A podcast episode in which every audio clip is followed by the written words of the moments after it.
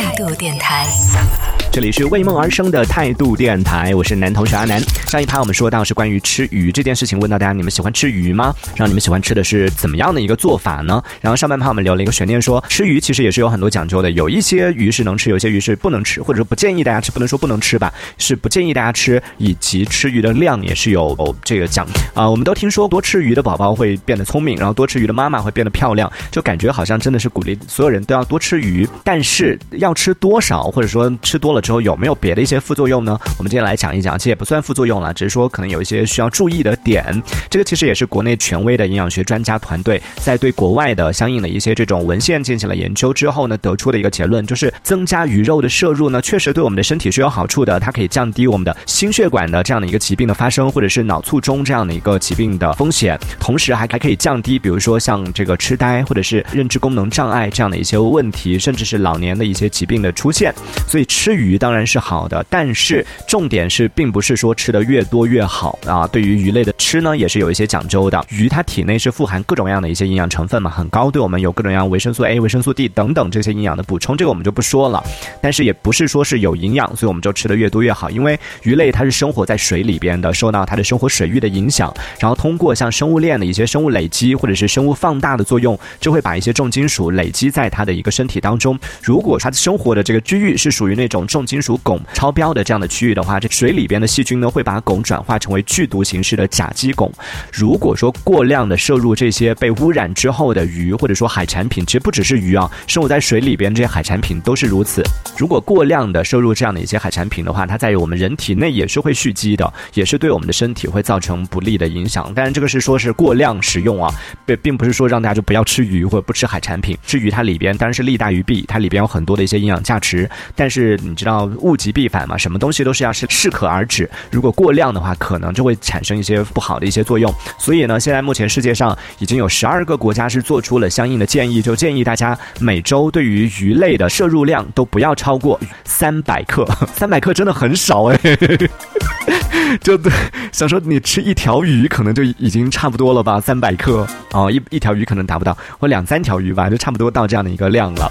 那不同国家其实这个标准也是不一样的，我们就来具体说一说，主要重点来看一下咱们中国。中国对于鱼类的这个推荐摄入量呢，是每天大概是四十到七十五克，四十到七十五克。但这样听下来是不是七十五克的话，那等于我吃七天就可以摄入七七四十九，将近五百克的鱼了吗？嗯，也不建议大家每每天。吃，就一周大概吃个两三次就差不多了。你看两三次的话，也是在三百克以内嘛，也算是一个就是建议的标准之内。还有一些国家就相对来说，它每个国家标准不一样嘛。有一些比如说印度，它是以每周为单位，每周推荐呀食用这个鱼类的重量是一百到两百克。英国稍微高一点啊，每周可以到两百八十克。所以其实大家都是建议大家尽量的控制量在三百克每周啊，每周三百克以内。然后咱们中国呢。是建议大家每天摄入量是在四十到七十五克。除了控制量之外呢，对于鱼的类型的选择也是有些讲究的。比如说，建议大家吃鱼的时候，尽量不要选择那种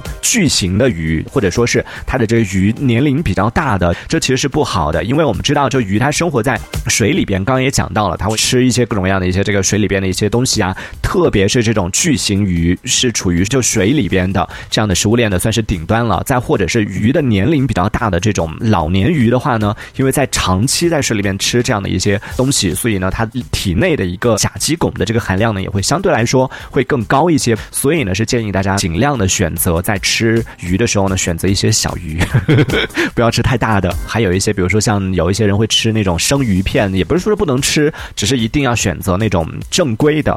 做了这样的一些专业处理的，但真的是建议大家不要太多的吃什么活鱼啊，还有吃什么就是那种野生鱼啊。当然，这个指的是说没有经过这种正常的一个处理的，包括像吃那种生鱼片啊这一类的，这些吃多的话还是会有比较高的风险，因为你不可避免的，它鱼里边会自带或者说被污染到的这样的一些致病菌嘛。很多这种喜欢去野外求生的，或者说喜欢去野外去郊游的一些朋友，如果没有相应的一些专业知识的话，看到。溪水里边有螃蟹啊，有鱼啊什么的，就会捉来就会吃，然后会做什么生鱼片啊什么的，这些真的要提醒大家非常非常小心。之前就有看。到那个新闻，就是说有一个女孩就是因为去森林里边看到那个溪水里边有螃蟹，就抓了这个螃蟹来吃。它应该也是经过了一定的这种处理，肯定不是生吃的，也是经过了一些处理。但是因为在森林当中的那种溪水里边的蟹，它会它体内是有很多寄生虫，然后呢吃完之后就出现了一系列的这个反应，甚至是危及到它的生命。呃，吃完回来之后当下没有什么反应，过了两三天之后，寄生虫在它的体内就开始产卵，然后开始出现各种各样的一些问题，就开始长大啊什么的，然后就出现了啊一系列的反应。去医院检查之后才发现，然后还好就拯救及时被抢救回来了。也是提醒大家，就是在野外不要去吃这种什么野生鱼啊，或者说是特别是生吃的，在野外吃东西的时候要一定要特别小心啊。这也是我们说吃鱼这件事情 讲到的一个一个相关的一个内容啊，给到大家，也是希望大家平时在吃这个鱼的时候呢，有这样的一些知识，也是有备无患嘛，对不对？不要过量的吃，像我这样就不行了。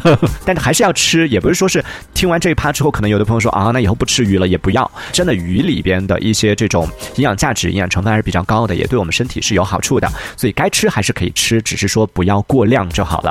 因为说到关于吃鱼这件事情，那在听节目的朋友也可以来分享一下，就关于吃鱼，你有没有一些心得？就什么样的鱼比较好吃，可以来讲一讲啊。比如说我们上半趴说到的，我比较喜欢吃的豆豉鱼，然后再跟再跟大家介绍一个，我忘了是哪一个美食纪录片当中。有出现过的了。我们云南有一个鱼的吃法很特别，我自己是没有这样吃过，但是当时看完之后自己是有有点心动了的。就是啊，我们这边的傣族他们吃鱼呢，有一种做法叫做鱼散。怎么吃呢？就是先把那个，但是特制的鱼啊，他们特定的某一种鱼捉来之后呢，他们处理过之后就直接用火来烧，烧了之后呢，他把它放到那个冲的一个器皿当中，然后就把它冲碎，冲碎之后就包括什么鱼刺啊什么的，它不会剔的，就都都在里边了。但是它已经烤过了嘛，整个是已经是酥脆的了。然后把它冲碎了之后，就是做成调料，直接这样吃，就说哇，这我当时看到就觉得这能吃吗？但看他吃的时候，觉得好像很好吃的样子哎，就放了很多调料在里边嘛，就吃饭的时候把它当做一个下饭菜来进行吃，也是很开胃的。看他们吃的时候也会觉得嗯，好像有点好吃哎。但作为一个不吃鱼的我，是只是想想而已。感兴趣朋友可以去看一下。有时候我们生活里边，你知道压力太大的时候，有太多烦恼的时候，可以选择去看看这样的一些美食纪录片，然后让你发现一下生活当中的美好。这一小节我们暂时先聊到这里。喜欢我们节目的朋友，别忘了订阅关注。这里是为梦而生的态度电台，我是男同学阿南，我们下次接着聊。态度电台。